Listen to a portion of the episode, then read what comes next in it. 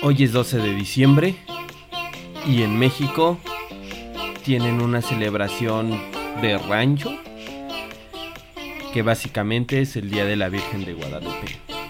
Uno de los mitos más controversiales que de hecho ni siquiera pasó en este día.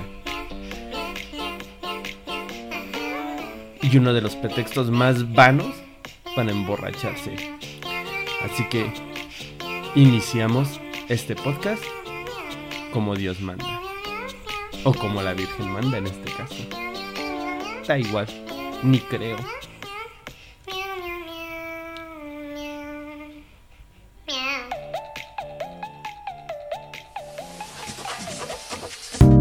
After Day Podcast, el podcast sobre música, internet, diseño, y vida, diaria.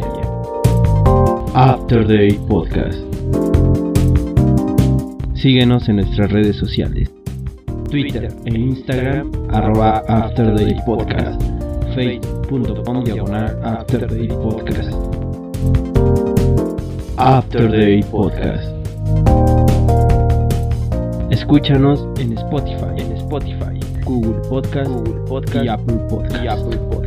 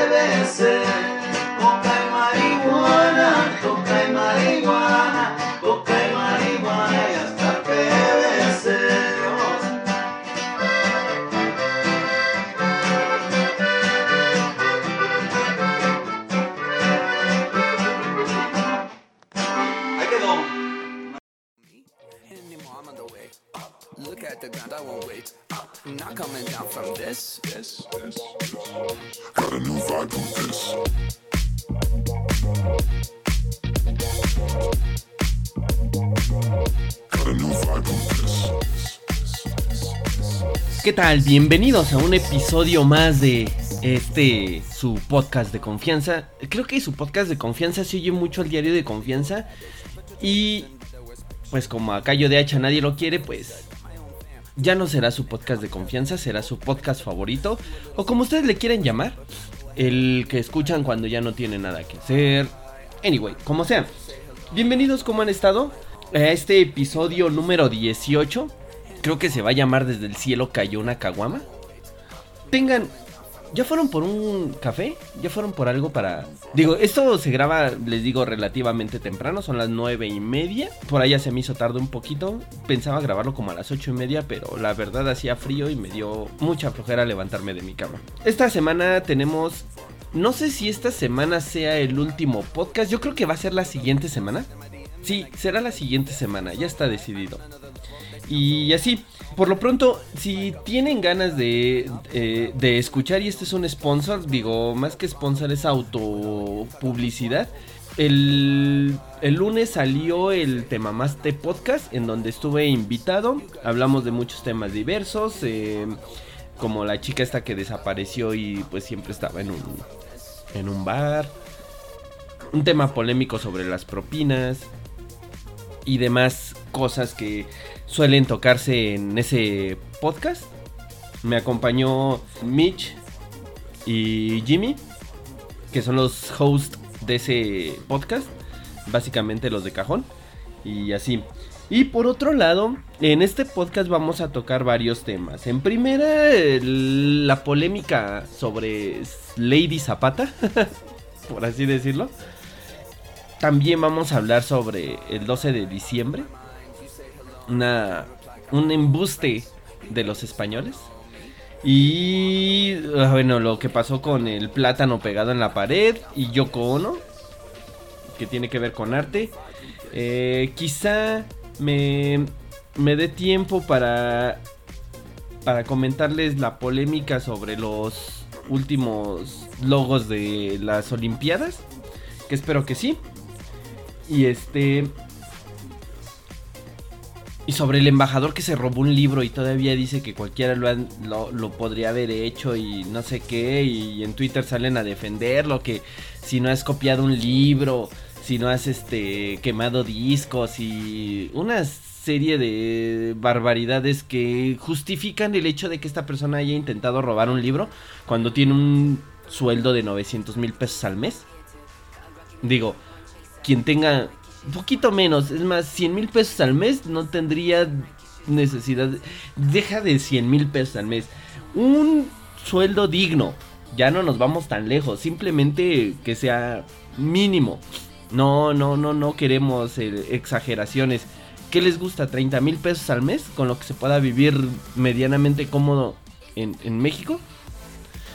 Y, este, y esta persona tiene o sea, muchísimo más gana al mes y aún así se atreve a robar.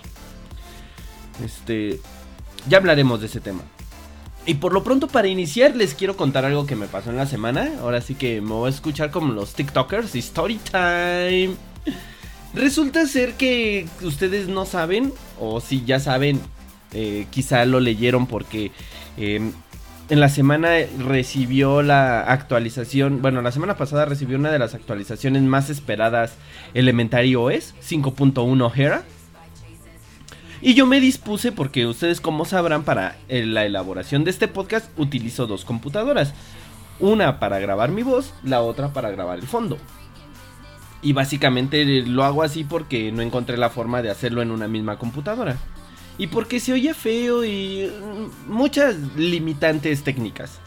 El caso es que utilizo yo dos computadoras. Una bastante vieja, tiene un Celeron, si mal no me equivoco. De un núcleo. La otra, pues no es tan, tan grande, es una de dos núcleos, igual Celeron. Pero ese no es el punto. El punto es que mi ma- digo, mi compu, la más vieja es una Compaq. Imagínense, todavía existía Compaq antes de que, eh, de que fuera totalmente absorbida la marca por HP. Entonces resulta ser que de alguna manera cuando yo le instalé Elementary OS a esa computadora, por alguna razón los repositorios se instalaron mal. Y esa compu estaba metida en... Bueno, tenía Elementary OS Juno 4.0. Ni siquiera había este, actualizado a Loki 5.0. Pues bueno. Forcé a los repositorios a que se actualizaran. Y de alguna manera llegó a Loki 5.0. Pero ya no me abría mis archivos, ya no me abría ningún programa. De hecho, me desapareció la consola. Hizo cosas muy raras. A lo que, pues básicamente rompí el sistema operativo. Normalmente en esa computadora realmente no tengo nada. Antes lo ocupaba mucho para navegar, incluso hasta para ver películas. Pero, eh, como también la batería ya no funciona y hay un. Tiene eh, un falso el cargador que también necesito cambiarlo. Eh, entonces, digamos que solo lo ocupaba para hacer este podcast, porque de hecho ya hasta la dejo como en escritorio, ya no es, ya no la, la transporto a ningún otro lado. Anyway, el problema fue de que necesité reinstalar todo, porque de hecho este, este podcast estaba programado para ser grabado ayer. Sin embargo, pues no pasó así. Y pues nada, ese es mi story time. Que rompí Elementario es por forzar unas actualizaciones. Ahora ya actualiza bien. Ya tiene los repositorios bien bonitos. E instalé de cero. Básicamente le digo que no me importaba perder la información porque técnicamente solo tenía el último podcast de la semana pasada. Porque es como lo. lo solamente lo, resguardo ahí. Y después lo paso a una USB para editarlo en otra computadora. En la otra computadora y demás. Pero. Pues nada. Así que si en algún momento tienen Elementary OS y no instala porque les da error en los repositorios, una muy buena idea es instalarla de cero. Y pues ya. No pierden nada más que tiempo. Quizá, quizá yo les puedo decir que sí perdí un poco de tiempo. Pero pues era mínimo. Perdí dos horas. En lo que instalaba lo que ya tenía, o sea, el audio recorder. Eh, quizá este Firefox porque viene con Midori. O Epiphany. ¿Qué navegador trae Elementario es? Epiphany. Antes se llamaba Midori, por cierto. Eh, Audacity porque en algún momento ahí este llegué a editar, pero creo que es mucho más fácil en la compu que tengo, mucho más cómodo porque pues la cargo para allá y para acá y así. Pues nada, iniciamos después de este story time, iniciamos con nuestra primer rola, la cual a mí me gusta bastante. La acabo de descubrir en estos días. Es de Bishop Brights. La canción es River. Disfrútenla. Y ya volvemos. Episodio 18 de su podcast favorito. Arroba Afterday Podcast, Twitter, Facebook, Instagram. Yo soy arroba cloner. Disfrut. Y así. Y desde el cielo cayó una caguama. ¿Cómo no? Episodio número 18.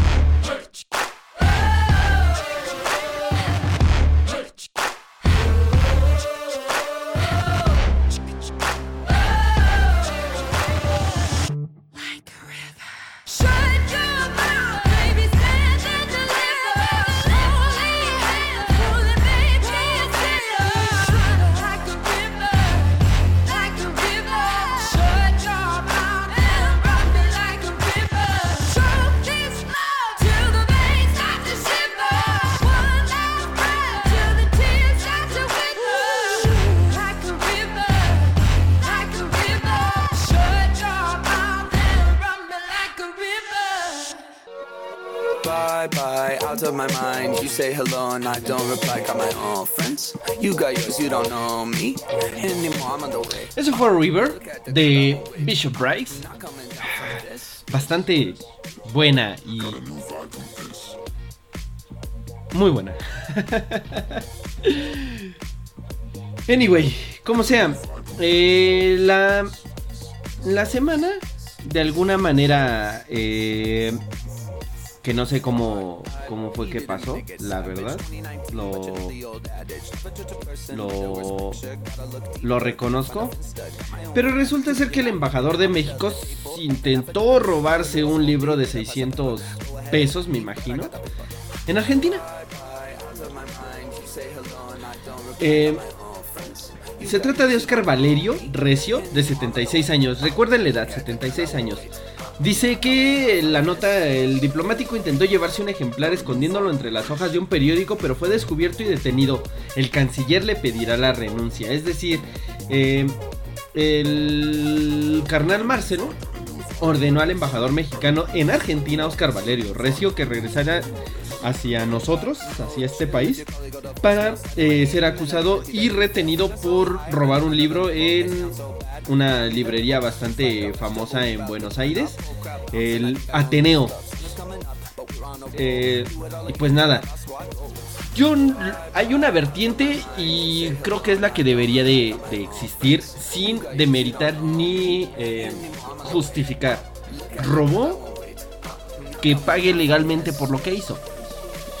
Mucha gente salió en Twitter, por ahí este Gabriel Guerra salió a decir que si nunca has robado un libro, un disco, un dulce o un refresco, si no has fotocopiado un libro o un texto académico, quemado música o grabado música o una playlist, si no has visto un video pirata, utilizado una cuenta o contraseña de un amigo de internet o Netflix, o dejado de pagar de una cuenta, los felicito, mis respetos. A modo de sarcasmo, como decir, qué bueno, o sea, está bien, o sea, no, no salgan a, a a un viejito que se robó un libro porque ustedes no han sido perfectos. Eso yo leo en ese tweet, quizá yo esté mal. Anyway. Pero para empezar, Dejémoslo de robar un libro, dulce, disco o refresco al final. Pero dice, fotocopiar un libro o un texto académico. Mm, Yo, yo decía que no es un robo, era un delito. Me salieron a corregir que el 45%, más del 45% de fotocopiar un libro ya es un delito. No es un robo, es un delito. No lo puedes hacer, a menos de que sea para uso personal. Es decir, que tú tengas tu libro y tú lo tengas que sacar para poder rayarlo, extraer cosas o así pero las leyes de derecho eh, de autor son más específicas y eh, dice que está prohibida la reproducción total o parcial, el almacenamiento, el contacto directo con el público y eh, la deformación de la obra sin permiso por escrito del autor. Lo que da a que básicamente tú no tienes derecho a leer un libro. No puedes ir a una biblioteca a leer un libro porque eso ya es piratería, según el señor este, que es un robo. Pero bueno, grabar o quemar música o una playlist. Grabar música no es delito. Quemar un CD, si tú eres el dueño de esos CDs, tampoco es delito porque es para tu uso. Y las playlists ahora resulta que hasta Spotify es roba porque crea playlist. Vamos. Eh, Visto un video pirata. Un video pirata realmente no es robar. Porque si tú descargas algo de internet, no estás lucrando con él. No estás haciendo dinero. No lo robas. La cuenta de una la cuenta o contraseña de un amigo en internet o Netflix. Para empezar, ese amigo paga por esa cuenta, entonces no es robo. Dejar de pagar una deuda o una cuenta, eso es tener poca madre, no es robo. Porque en realidad la otra persona te lo da de buena fe con la promesa de que tú vas a pagar. Si tú no pagas es tener poca madre, no es ser, no es ratero. O sea, y luego robar un libro, un disco, un dulce, un refresco, lo hice cuando era joven, ¿no? A mis 76 años, con un sueldo de 900 mil pesos al mes. O sea, no, no intenten justificar algo que no tiene justificación. Dejemos de hacer Dejemos de, de pensar que, ay, fue un chistecillo, fue algo inocente. Quizá tiene demencia senil el señor, quizá tiene cleptomanía. Existe, debería de ser factor para no ostentar un cargo público. ¿Ustedes qué piensan? Ya sé que es intrascendente mi opinión, pero es lo que yo opino. El señor fue un ladrón, que lo juzguen como tal. No hay más. Y después de hacer poquita bilis, vámonos con otra rola que me gusta bastante y algo bastante viejecilla. Del disco a propósito, Los Babasónicos, Muñeco de Haití. Disfrútenla y poner rolas en el podcast no es robar música, simplemente es compartir mis gustos con ustedes.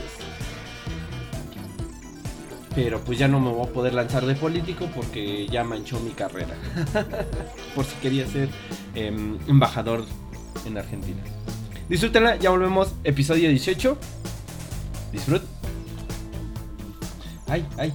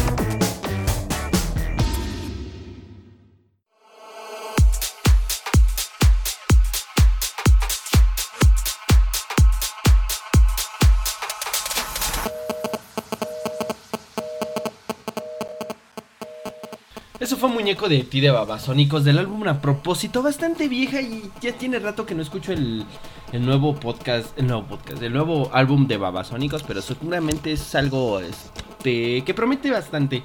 Por otro lado, me gustaría platicarles sobre algo que tiene que ver con diseño y básicamente es que se me había pasado, pero la el, eh, comité de or- organizador de los Juegos Olímpicos de París presentó el nuevo logo en de las Olimpiadas de 2024. Y básicamente eh, lo que ellos explican es que eh, representa a Marianne Dorada. Y pues básicamente parece logotipo de estética. bastante curioso y bastante em, raro. Además el- eh, eh, lo han comparado con el logo de Tinder, incluso con un este, emblema de la extrema derecha de allá de Francia. Y pues nada, y es que no ha sido el único logotipo criticado por la gente, eh, incluso hasta acusado de plagio. En 2000, bueno, en el 2019 cuando se presentó el logo del Tokio 2020, eh, se decía que también el, eh, podía haber sido plagiado de un artista belga creador del logo del teatro de, del teatro de Lieja, el cual es muy parecido. Aunque yo pienso que también no se azoten. O sea, a veces no conocemos todos los logos y, aunque sí un pequeño search, pero eh.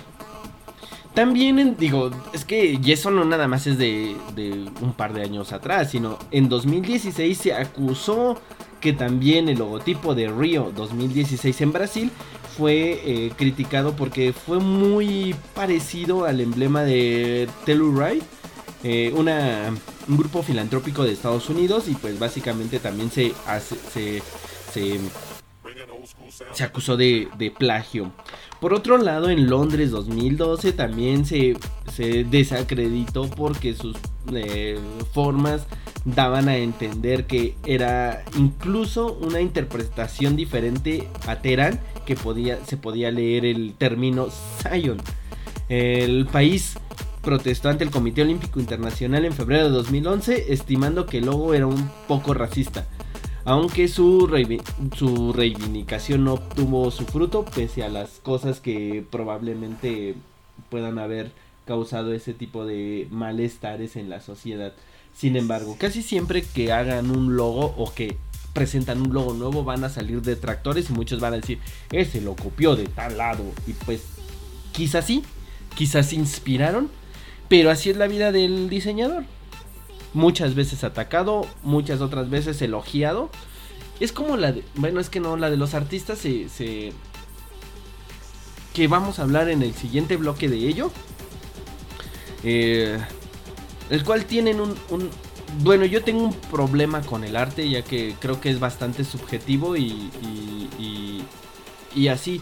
Pero eh, en este caso, pues el, el logo de París 2024 creo que se me hace hasta cierto punto atinado.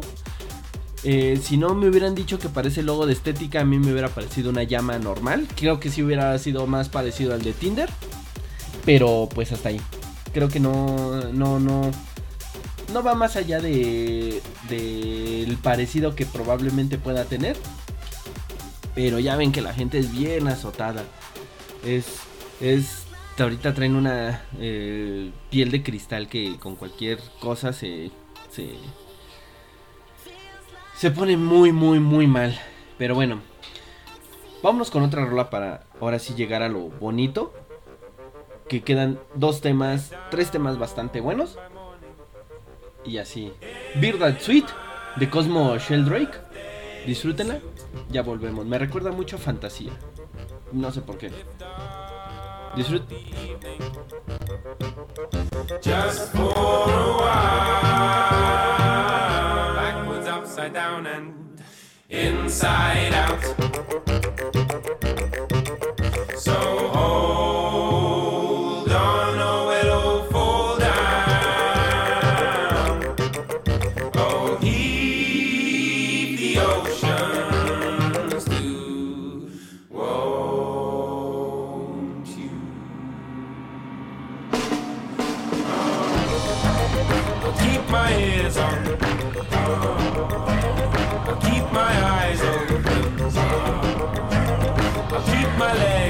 sight foi wait till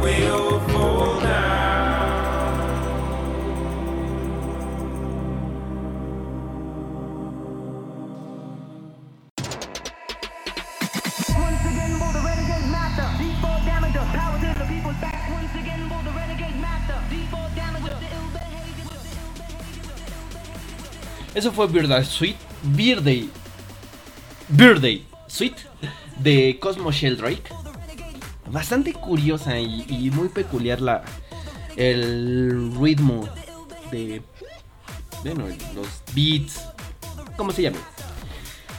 Ah, pasamos con arte, este, este arte tan, tan, tan interesante, pero muy extraño, diría la Chapoy. Y pues nada, en alguna parte del mundo, más bien en el Festival Art de Basel, celebrado en Miami, consiste eh, que hicieron una, exposición o una expo, una... sí, ya saben, una muestra de arte en la cual pegaron un plátano a una pared blanca con cinta de, de esta duct tape. Y eso es arte, o sea, ay, por Dios. Lo, lo- lo más extraño es de que el, el artista se llama Catalán. Y pues es una fruta amarilla en un símbolo de comercio mundial, así como un elemento clásico utilizado para el humor, que es como caerse con la cáscara de plátano, por así decirlo. Eh, según en palabras del propio Mauricio, quien, quien invita a que la pieza es para reflexionar sobre el valor de la sociedad que se, se le da a los objetos. Más allá de lo abstracto y conceptual que pueda sonar la, o sea, un plátano pegado en una pared, logró el logro más grande de esta pieza fue haberse vendido en, de esta galería por un monto de 120 mil dólares, poco más de 2 millones de pesos mexicanos, los cuales no se sabe si Mauricio Catalán los va a poder cobrar ya que alguien se comió esta, este plátano. Así. Yo creo que eso ya es una este exageración, pero bueno, resulta que el artista neoyorquino llamado David Datuna y asistió a esta parte, eh, bueno, eh, eh, asistió a esta a esa pues, exposición para ver qué había de nuevo y ahí el sujeto se dirigió a la sala donde se encontraba la banana pegada y se la comió. Muchos le decían que no debería de ser eso y de acuerdo con Dantuna se trataba de un performance el cual se llamaba The Hungry Artist. Incluso le dijo a los medios de- del New York Post que solo podía, él podía encontrarle el sabor diferente a la fruta ya que era un artista. O sea, súper, súper sobrevalorado diría el buen Isopixel. Yo ya tengo mi café negro que me alegro. ¿Y ustedes qué tienen para tomar? Pero no obstante a esta arte o pieza de arte que por ahí se... ay, no sé. Resulta que la hipermediocre Yoko Ono expuso una, una manzana en el MoMA. Digo, ya que está de, de, de moda.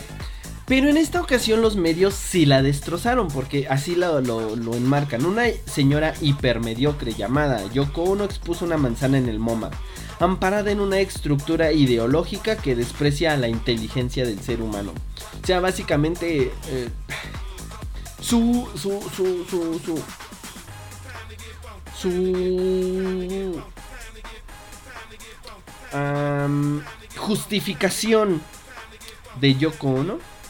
Era básicamente el, el, el, el que según, según ella, eh,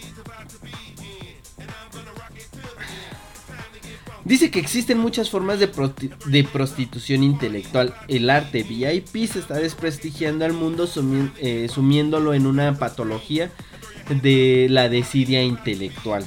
El camino para tener una obsesión, una sociedad acrítica y manipulable es el sueño del establishment. O sea, básicamente es una crítica, según, y así. Pero bueno, muchos piensan que el verdadero significado de la, de la manzana de Yoko es una intención del arte y no más bien un trabajo artístico. Básicamente es... El artista decide qué es arte y qué no es arte, le da una eh, eh, explicación pomposa y ya. Es como cuando en algún momento aquí en el... eh, ay, ¿Cómo se llama esta? En la zona Maco. eh, muchos empezaron a fotografiar un extintor. que realmente era un extintor, no era una obra de arte. O un, una, un, un- una, este, ah, ¿cómo se le llama cuando hacen algo? Ah, se me olvidó el, el término, este, ya me acordaré. Pero cuando hacen este conjunto de, de, de elementos y los ponen en cierto lugar, que también en la zona Maco pasó, que se lo llevaron como basura y en realidad era una obra de arte evaluada en no sé cuántos millones. Yo no tengo nada contra los artistas que realmente son artistas o que tienen algún talento. Eh, creo que el arte, el, el- arte hiperrealista de la gente que se dedica a hacer pinturas o esculturas, me encanta.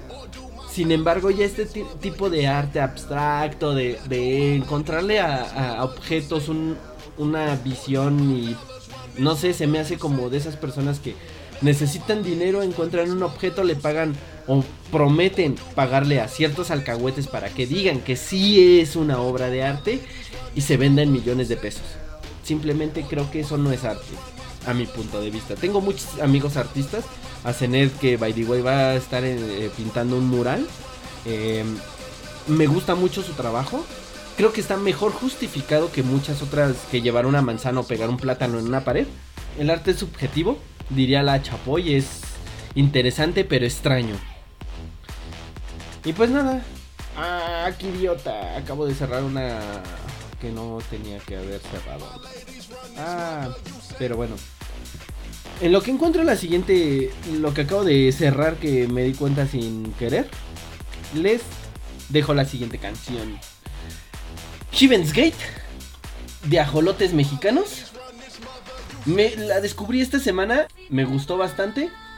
Espero que ustedes la disfruten igual que yo. Y pues nada. Ya volvemos para hablar con dos cosas que han pasado en Twitter.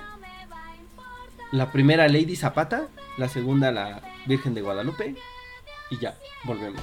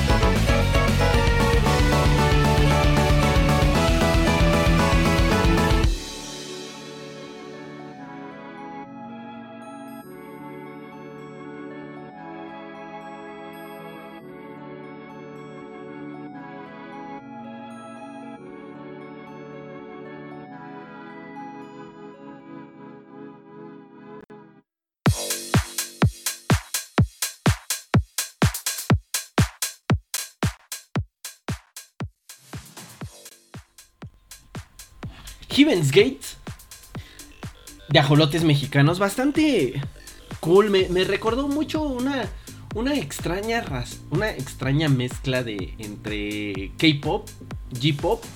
eh, me recordó mucho a Namanaguchi. Me recordó mucho a Power Cat.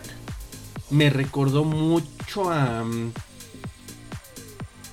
a este happy punk duro y rápido. Pero bastante, bastante interesante la propuesta de estas chicas de ajolotes mexicanos. Y pues nada. Ahora sí, vamos con, con- con lo que eh, desató polémicas de el... eh, no sé, una... Algo que, que, que- que- yo creo que por eso no podemos tener nada bonito en México y... bueno, yo decidí llamarla Lady Zapata, pero es en el contexto cultural de la revolución de Fabián Chaires, representando a Lady Zapata y en- bueno, a Emiliano Zapata en una posición afeminada con tacones, eh, con un sombrero rosa y la importancia de la representación de la historia LGBT+. Pues resulta ser que esta, bueno, para poner contexto, existe una leyenda inglesa del siglo IX, perdón, del siglo XI, que se llama, o es este, la leyenda de Lady God- Godiva, o Godiva, en la cual es una dama noble reconocida por su bondad y compasión que se desnudó y montó un caballo por el centro de la ciudad como protesta por los impuestos que su esposo, Leofric de Mercia, imponía a sus vasallos. A pesar de que Lady Godiva se trata de un mito y no de un hecho histórico, su imagen representa la lucha contra la opresión por parte del sistema político, en el que la clase trabajadora es la más afectada, en ese entonces el feudalismo. Aquí es donde, entra y se encuentra la analogía de Emiliano Zapata, ese Zapata que luchó por la justicia e igualdad de las comunidades campesinas y obreras que estaban bajo el sistema oligárquico del porfiriato. Durante el porfiriato el sistema de hacendados favorecían a un pequeño grupo de personas que controlaban decenas de miles de hectáreas, mientras que las personas que trabajaban estas tierras, principalmente comunidades indígenas, vivían en condiciones precarias. Ambas figuras, Lady Godiva y Emiliano Zapata, representan la lucha contra la represión de la clase de la clase proletaria. Puede ser que en este que por este em, por esta razón Chaires decidió tomar la imagen de esta leyenda para retratar a Zapata. Además de que en el contexto socioeconómico de la pintura también se puede analizar como una reimaginación de la historia de- en la que los héroes y protagonistas de la historia de México son parte de la comunidad LGBT+. El queer erasure es una práctica que se trata de borrar de la historia personajes LGBT y retratarlos como personas heterosexuales, cisgéneros o simplemente ignorarlos completamente y atribuirles sus hazañas a otras personas. Ciertas cientos de figuras históricas han sufrido de esto, quizá la única que sabemos, incluso el mismísimo Zapata pudo haber sido bisexual o gay, ya que se sabe que gracias al diario de la, esposa de Ignacio de la Torre, en la cual retrata, más bien ella relata haber encontrado a ambos hombres, a Ignacio de la Torre y a Emiliano Zapata, teniendo eh, relaciones sexuales. Pero al vivir en un país tan machista como es México, y crecer escuchando historias donde se encuentra, donde no te encuentras eh, representadas a la comunidad LGBT puede ser reconfortante la fantasía de imaginarte a Zapata montando en un montado en un caballo en una pose femenina y con unos fabulosos tacones de Chanel, que por cierto esos tacones con tacón de eh, pistola sí existen son de Chanel, by the way. Pero bueno, creo que eso es lo que a la comunidad mexicana o al menos a los a las personas que representan supuestamente a Zapata les causa mucho ruido. El que una persona que haya ocultado su homosexualidad por la represión mexicana o el machismo mexicano em, les, les, les duela. Yo creo que deberíamos de empezar a ver que esta el ser gay no demerita al final del día si lo fue o no lo fue, porque de hecho no nada más se sabe que fue con Ignacio de la Torre, sino también con uno de sus secretarios que era abiertamente gay, con el que tenía relaciones sexuales. Sin embargo, creo que deberíamos de ser un poco más abiertos y pensar en la probabilidad de cómo reimaginar, como ahora ha estado pasando en los cómics. Ya ven que Thor va a ser mujer, Spider-Man tiene su versión femenina. ¿Por qué no inventarlos o, intentar representar una versión femenina de nuestros héroes de independencia? A muchos les, les causará eh, ruido, a otros probablemente estarán en fase de negación, ya que pues, muchos machos mexicanos no quieren ver a, a Zapata representado de esa manera. Pero pues al final del día la, la, preferencia sexual de las personas no demerita lo que en este caso Zapata hizo por México y por los campesinos. Creo que deberían de tomársela no tanto como una ofensa porque al decir que ofende y que denigra a, a Zapata pueden herir susceptibilidades y sin tener el cuidado debido de que probablemente hay más, se va a oír despectivo, pero hay más rancheros gays que de los que ustedes creen. Pero por el simple hecho de tener una organización o una eh, comunidad machista, muchos de ellos se cohiben y no lo son abiertamente. Sin embargo, hemos visto Breakback Mountain y, y, y eso. Dejen de hacer tanto pedo. Si es o no gay, es su bronca. Si lo fue o no lo fue, es su bronca. Por eso vámonos con, con otra rola que tiene que ver más con el hecho queer. Got to be Alive, de Andy Grammer. Disfrútenla. Ya volvemos. Episodio 18 del, del After Day Podcast. Y así. Think I finally found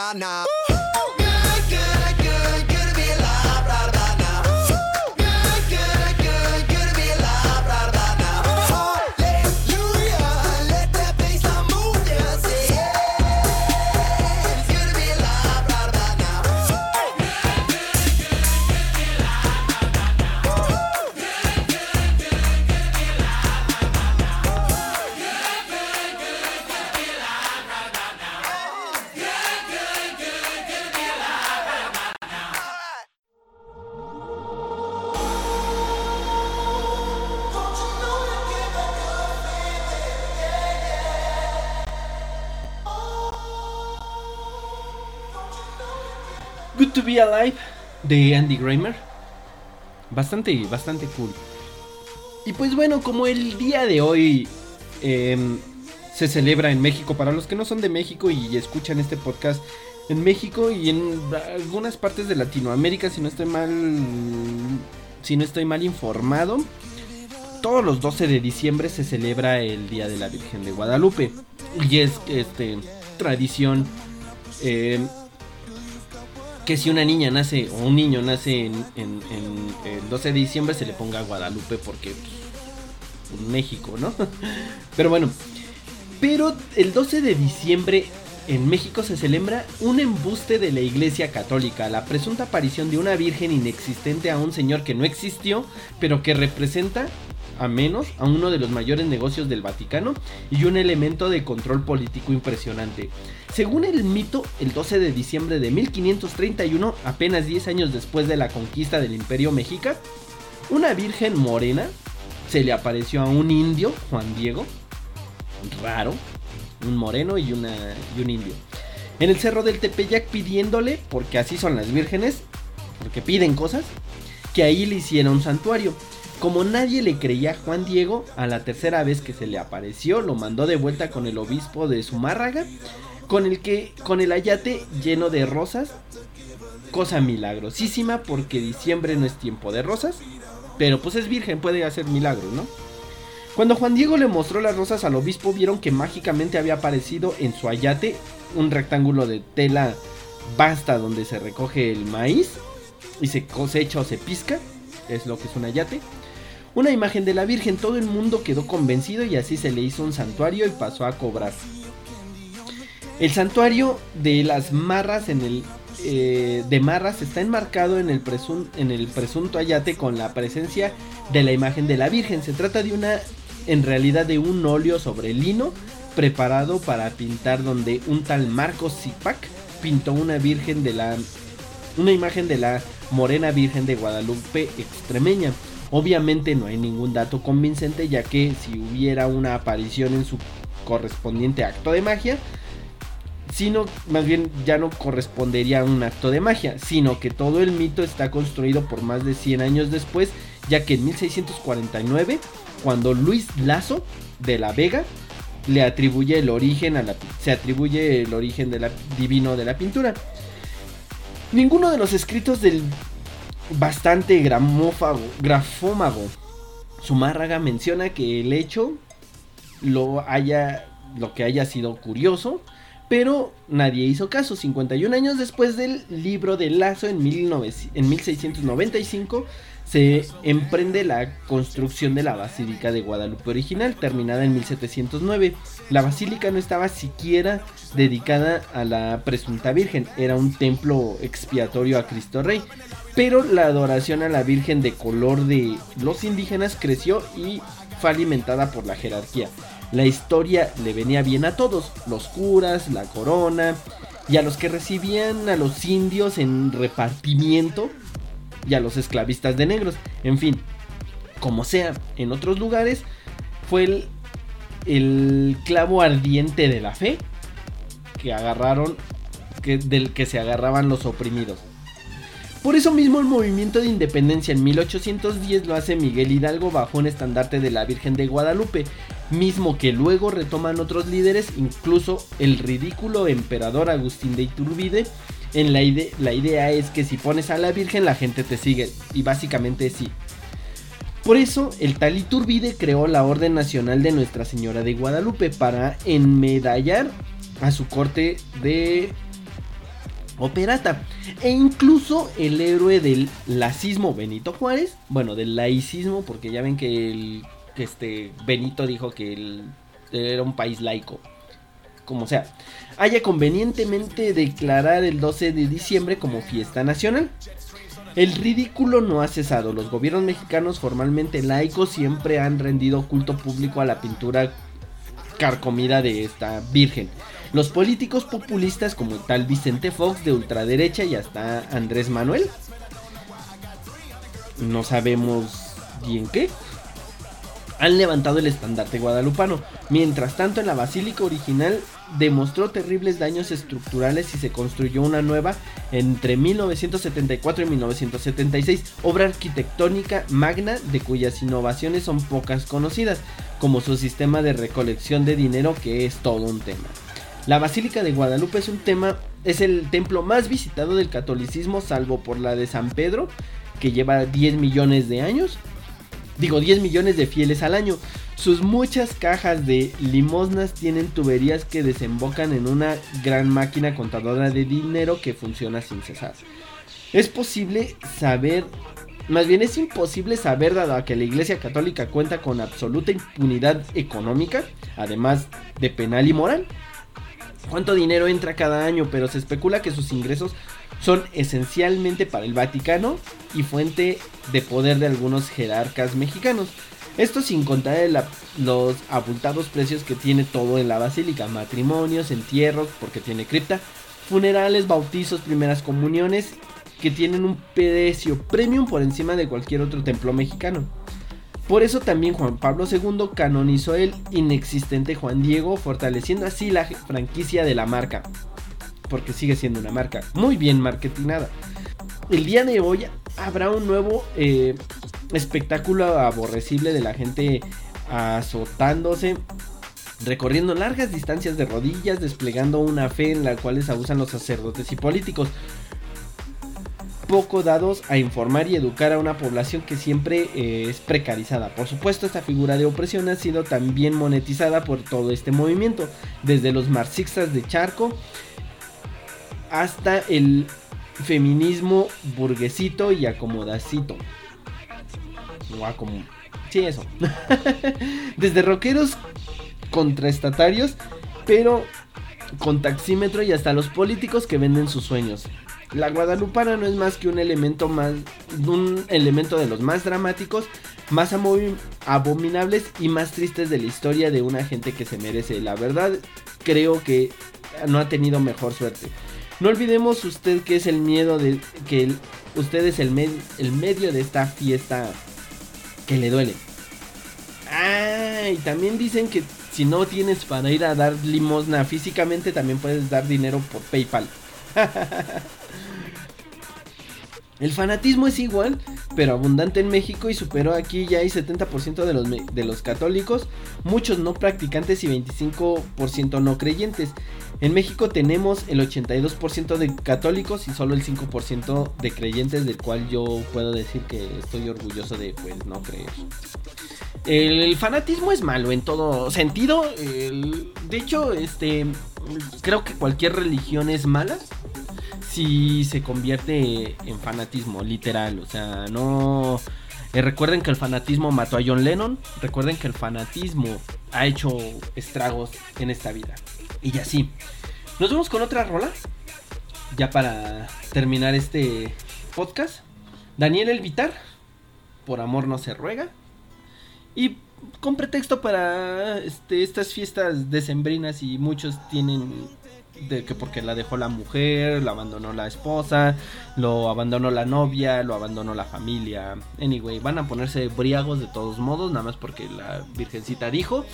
Y a todos aquellos que están tronando cohetes, seguramente la virgencita dijo, ay, ese cohete estuvo bien chido, voy a hacer un milagro. No, evítenlo. Ya volvemos para despedir este podcast. No me digas que me amas, con eso no se juega. Baby, ya no pienso más en ti. Qué bueno que te perdí. Lo mejor que decidí fue mandarte pa' Pekín. ¿Cómo me pagaste si, si yo todo te lo di? Lo que se hace en la tierra se paga aquí. Por eso estoy tranquilo que se encarga el karma. Que si me desarmaste, luego te desarma. Por eso estoy tranquilo que se encarga el karma. Porque yo ya de ti no quiero saber más. Dame un tequila ya.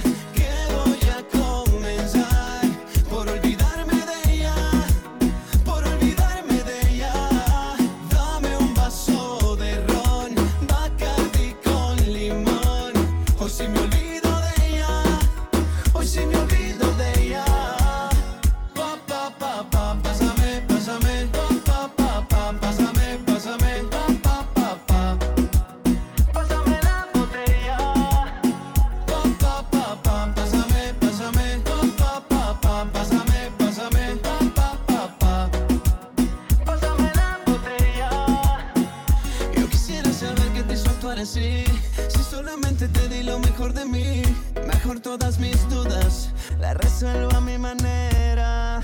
Dame un tequila ya, que voy a comenzar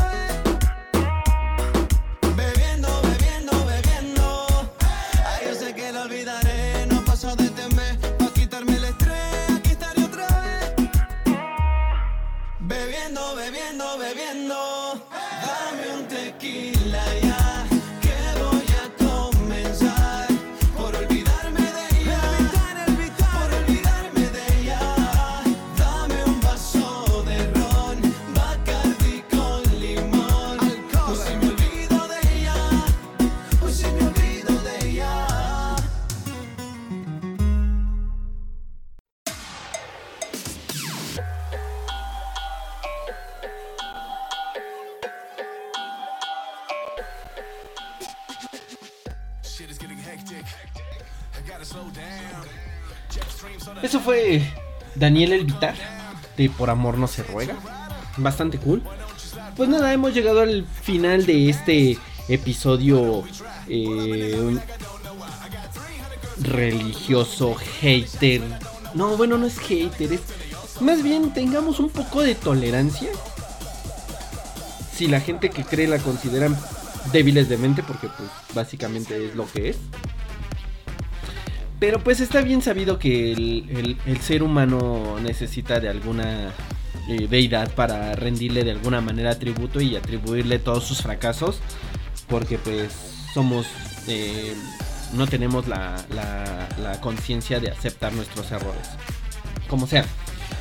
Espero que se la hayan pasado bien, espero que hayan disfrutado este podcast, espero que estén con una taza de café o ya estén con el puro eh, sabor de que les ha dejado si es que se lo tomaron durante la el, transcurso del programa.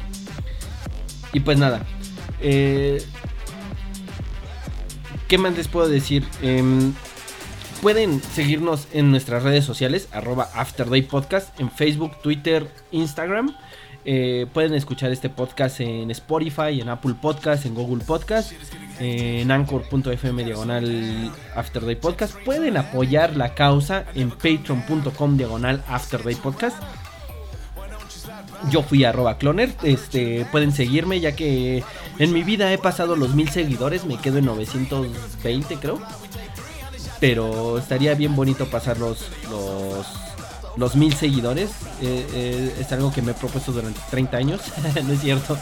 Me he propuesto durante los últimos 5 años creo. Pero pues nunca ha pasado. Como sea, pásenla bien. eh, los esperamos en la próxima semana que va a ser la, el último podcast de este año. Y, y así, y es que básicamente no voy a poder grabar porque voy a salir. eh, y no puedo llevarme las compus y ya saben, es difícil grabar fuera de casa. Pero bueno, eh, espero que la hayan pasado bien. Disfrútenla. Jueves empiezan las posadas. No sé cuándo empiezan las posadas, pero si van a alguna, este, tomen ponche sin piquete. El piquete se lo dan después. Y pues nada. Nos despedimos con algo que tiene que ver con el niñito Dios. Y ustedes han de saber por qué. Gran meme, gran, gran, gran meme. Solamente puedo decir eso. Muchos se ofendieron. Muchos lo tomaron como debe de ser, un meme. Pues nada, canción pitera y pasito perrón del grupo Dinastía. Pues nada, bye. Y vamos a bailar algo que está perrón, que toda la gente brinca de emoción, se mueve muy rico con esta canción. Lo nuevo del ritmo siente el corazón. En caponete y en Rosa Morada, Mari Santiago hay que te invitada. Todo ya se mueve con mucha emoción, pues les gusta el paso, el pasito perrón. Esto es el pasito perrón y queremos ver a toda la raza bailando. Esto hice. Pasito perrón, ron, ron, pasito ilusión, son, son, pasito perrón, ron, ron, pasito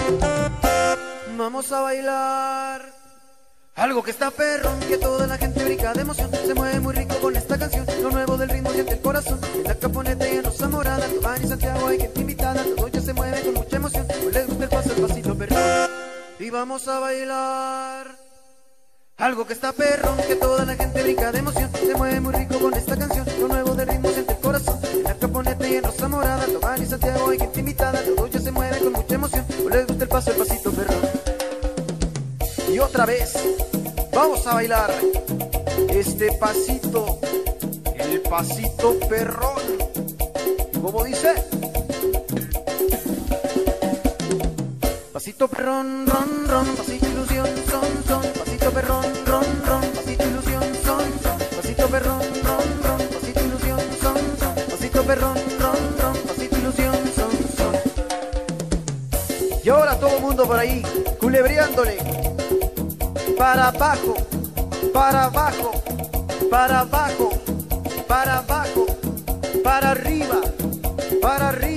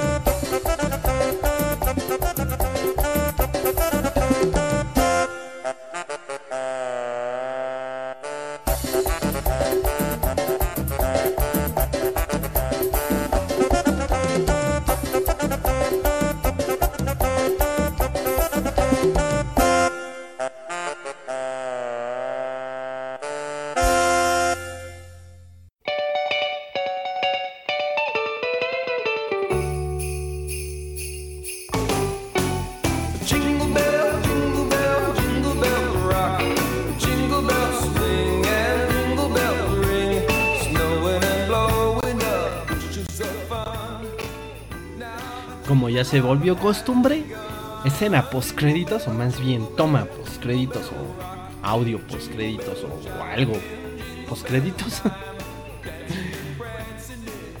y nada. Eh, ahora sí. Disfruten este fin de semana. Y pues nada. Bye.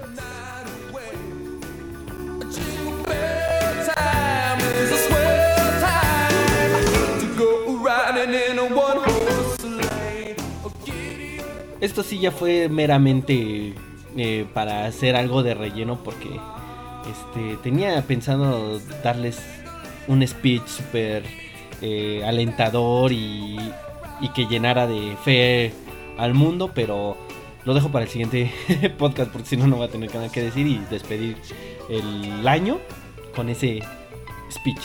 Pues nada. Bye.